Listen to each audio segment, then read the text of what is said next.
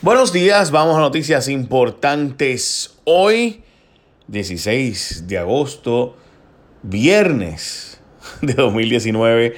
Bueno, gente, vamos a noticias importantes. Primero que todo, votó la bola la Autoridad de Energía Eléctrica en contratos onerosos. Nada que no hubiera estado advertido, pero hoy está en la portada. Básicamente ahora todo el mundo lo ha bajado el dedo a José Ortiz. Pero hace tiempo que esto está pasando. Eh, básicamente montones de contratos que se han dado con, con ofertas que habían de 30% y 55% más baratas fueron dejadas a un lado, según confirmó eh, una investigación del vocero. Y alegadamente fueron suscritos contratos para crear, por ejemplo, el centro de llamada de servicio al cliente, donde habían otras alternativas más baratas, cambios de postes y luminarias, donde habían otras alternativas, eh, restauración y estructuración de infraestructura, manejo de vegetación, por 270 millones con varias compañías, mientras dice Lautier que eso hubiera salido mucho más barato incluso contratando personal, pero como hay una política de no reclutar. En fin, también por otra parte salió que el contrato de Cobra, tal y como habíamos dicho, pues era un contrato extremadamente caro, bien parecido al de Whitefish, y que además eh, ese contrato había, la gente de Mastec y lo daba por mucho menos, pero aún así se lo dieron a cobra. ¿Por qué? Bueno, pues ahora está todo bajo investigación de los federales y de hecho el FBI fue y entrevistó al exdirector Ricardo Ramos de la Autoridad de Energía Eléctrica cuando todo lo de Whitefish y Cobra, ya ustedes saben lo que pasó. Así que lo fueron a investigar, él dice que no se hizo nada ilegal y que las preguntas que le hicieron fue de cosas eh, que básicamente no eran relacionadas al tiempo que él estuvo, pero que sí, que el FBI fue y lo entrevistó. Hay una pelea tonteja con Nino Correa en esta administración, francamente, que uno no entiende porque Nino Correa ha estado ahí bajo todas las administraciones, pero es muy popular y no ha habido problema con él. Nino Correa es el famoso rescatista que ha estado en búsqueda y rescate eh, básicamente siempre en Puerto Rico, que todo el mundo lo conoce como el tipo que va a hacer estas búsquedas y que ha tenido con mucho éxito eh, su trabajo, pero resulta ser que lo tenían ah, empujando papeles en un escritorio. ¿Por qué? Pues nadie sabe en realidad, pero eh, en fin, eso fue lo que estaba ocurriendo y pues Nino Correa eh, estaba detenido esperando y finalmente cuatro días después Carlos Acevedo de manejo de emergencia lo activó. Y bueno, pues ahora eh, básicamente pues dice la gente que trabajó antes de manejo de emergencia que eso pudo haber provocado la diferencia entre encontrar a estos desaparecidos que estaban en Fajardo o no, porque pues el experto en el asunto, el tipo que sabe de eso y que se ha dedicado toda su vida a hacer eso y que ha dirigido los esfuerzos en eso, pues lo activaron cuatro días después. ¿Por qué han tenido a Nino Correa en este cuatrenio esquineado y en un escritorio? Nadie sabe, todos hemos hecho esa pregunta y se ha buscado 800 excusas, pero nadie ha tenido una respuesta concreta. Hoy los cuatro ex directores de una emergencia dicen que ha sido un disparate del actual director. Bueno. Mira, y esto es bien importante, esta noticia, porque después de Huracán María había una duda entre el comisionado de seguros y las aseguradoras y los términos de los tribunales. Pero, en fin, si tú tienes un negocio o condominio que sufrió daños causados por Huracán Irmo María, tú tienes hasta el 19 de septiembre, realmente hasta el 20, pero pues, especialmente si es el Huracán María, eh, hasta el 19 de septiembre, piensa en esa fecha mejor en vez del 20 de septiembre que si tú no has demandado para esa fecha en los tribunales, se puede prescribir tu demanda.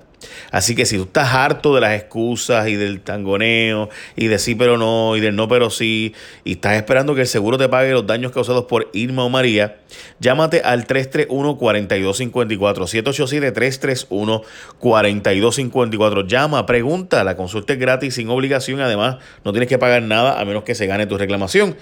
La gente de Williams Kirker pelean por tus derechos. 331-4254, 331-4254. Francamente hay que decirlo, esta gente lleva mucho tiempo de experiencia y saben del tema, así que llámalos y pregúntale y después toma la decisión, pero de nuevo, tienes, solo te queda poco más de un mes.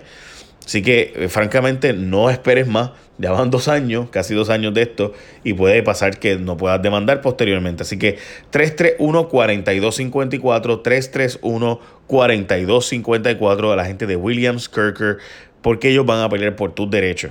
Y francamente, si no te han pagado ya, pues, este, ¿te van a pagar? Pues, no sé. En fin, ya sabes. Ese es el número de teléfono, llama y pregunta, oriéntate y después toma una decisión. 331-4254, 331-4254. Bueno, eh, eh, una pelea, by the way, que también se estaba dando en Puerto Rico era si debían ponerse las fotos de Wanda Vázquez en todos lados o no. Y ella eh, ha dicho que no lo va a poner su foto en todas las agencias del gobierno, sino solo en algunas, eh, que en vez de gastar los 80 mil o 100 mil que típicamente se gastan, pues se va a gastar solo 3.5 o entre 3.600 y 6 mil dólares para poner solo en las agencias principales del gobierno y no en todas las agencias su foto. Eh, el ex jefe de FEMA, que estaba en Puerto Rico, Michael Byrne, pues ahora es subcontratista del gobierno a través de una compañía que le da servicios a el Core 3, como se le llama el Centro de Recuperación, Reconstrucción y Resiliencia. Estamos hablando de que esta empresa tiene un contrato por 31 millones de dólares y ahora pues Byrne va a trabajar dándole asesoría a esta empresa para la preparación, respuesta, recuperación, mitigación y crisis y desastres a través de la firma Deloitte, la firma de contabilidad y consultoría Deloitte, que by the way tiene montones de contratos en Puerto Rico, pero por un tubo y siete llaves. Eh, así que sí, como, como video, pero pues Deloitte es lo mismo, trabajo de contabilidad y consultoría y demás. Pues Deloitte eh, es uno de los consultores principales del gobierno y ahora, y tiene montones de contratos, y ahora contrató a Michael Byrne y demás. Contentos los miembros de la Junta con la gobernadora, hicieron una reunión y dijeron que va a haber menos tirantes, obviamente al... Eh, la gobernadora no tener aspiraciones políticas supuestamente, pues es normal que ella tenga una mejor relación porque la verdad es que la mayor parte de las peleas entre la Junta y el gobierno eran por razones más políticas que en la práctica, porque ustedes recordarán que la mayor parte de las cosas que planteaba la Junta realmente se implementaban y el propio gobernador muchas veces estaba de acuerdo con la Junta, pero pues aparentaban tener una pelea eh, pública como la lucha libre, tú sabes, como que estamos peleando pero realmente no estamos peleando.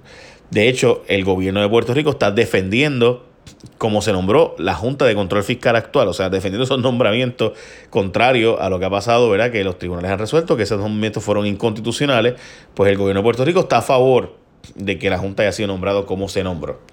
So, por eso que ustedes ven que todo era político, o sea, todo es como, espérate, que, que, la, que la Junta cargue con la culpa y yo salgo como el bueno, aunque sé que lo que va a pasar es lo que diga la Junta.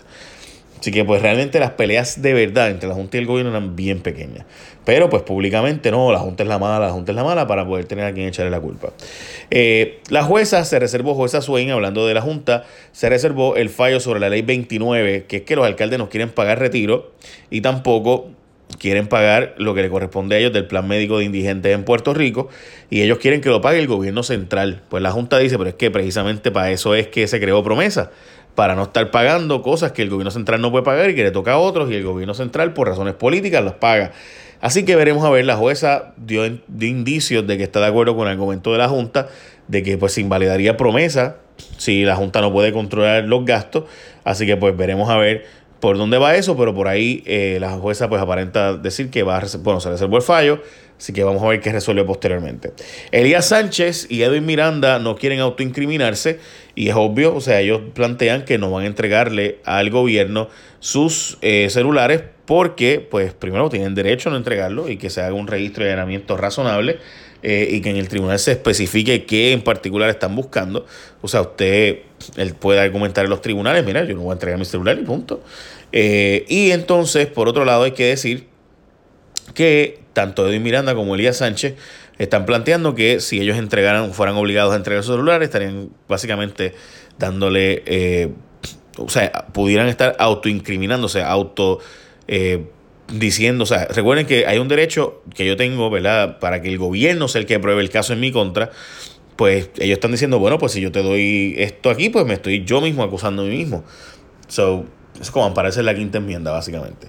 Eh, se pone al día el Partido Popular tras donativos recibidos por 9 mil dólares, el Partido Popular pudo poner al día sus cuentas que estaban retrasadas por la crisis financiera que enfrenta la colectividad, así que aparenta ser que el partido comprometió a los 45 alcaldes del organismo a conseguir 200 pesitos anuales y con esa cuota pues resuelven el asunto. Eh, por si acaso, volviendo a lo de Elías Sánchez y Miranda, eh, Obviamente eso es el argumento de ellos. Ahora va a ir la fiscalía a decir, no, no, no, usted tiene que entregar los celulares porque eso es parte de una documentación y evidencia que estamos buscando y el tribunal resolverá sobre el asunto. Para mí lo verdaderamente cuestionable no es que Elías Sánchez y Edwin Miranda no quieren entregar sus celulares. Eso, eso es totalmente válido y veremos a ver qué resuelve el tribunal. Lo que pasa es que la diferencia de cómo actuó con Raúl Maldonado versus cómo se actuó ahora pues eso está bien serio. Y está, o sea, la diferencia es que Raúl Maldonado, sin avisarle a nadie, sin encomendarse a nadie, fueron al tribunal y la jueza expidió y vamos a ir a buscar ese celular eh, sin hacer un proceso ¿verdad? mayor, mientras que a esto pues han dado todos estos tiempos adicionales y demás.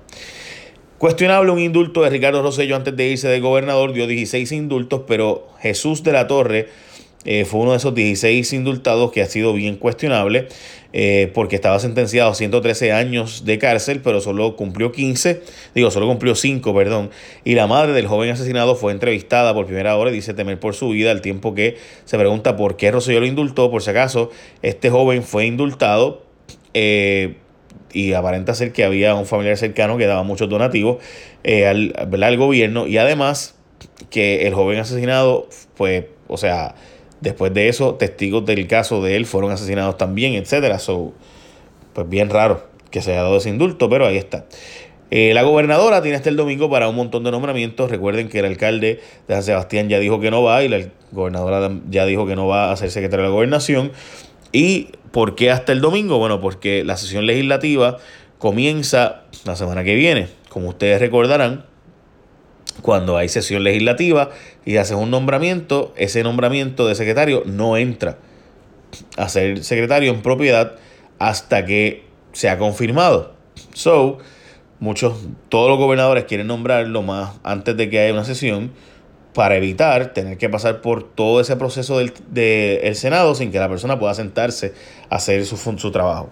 So, realmente si se nombra, por ejemplo, un secretario de Estado eh, y no está confirmado y se nombra después del domingo, pues esa persona no puede trabajar hasta que le confirmen. Y lo mismo ocurre, ¿verdad? Eh, por eso muchos gobernadores prefieren nombrar en receso para que entren de inmediato a trabajar y entonces cuando la legislatura confirme o deniegue, pues ahí pasa lo que pase, ¿no? Básicamente esas son las noticias más importantes del día de hoy. Eh, de nuevo, si tú no lo sabías, pues tienes hasta el 20 de septiembre, pero piensa mejor en el 19 de septiembre, para hacer una reclamación en los tribunales contra tu aseguradora si no te acaban de pagar. Llámate al 331-4254. Yo sé que tú piensas, bueno, pero es que estamos negociando. eso sí, pero chévere, eso no tiene que ver.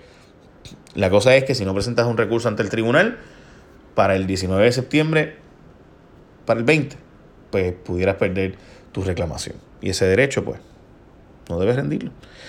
331-4254, 787-331-4254.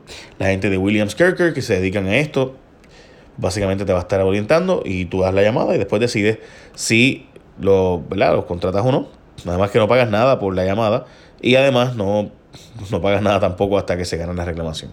331-4254, 787-331-4254. Echa una bendición. Buen día.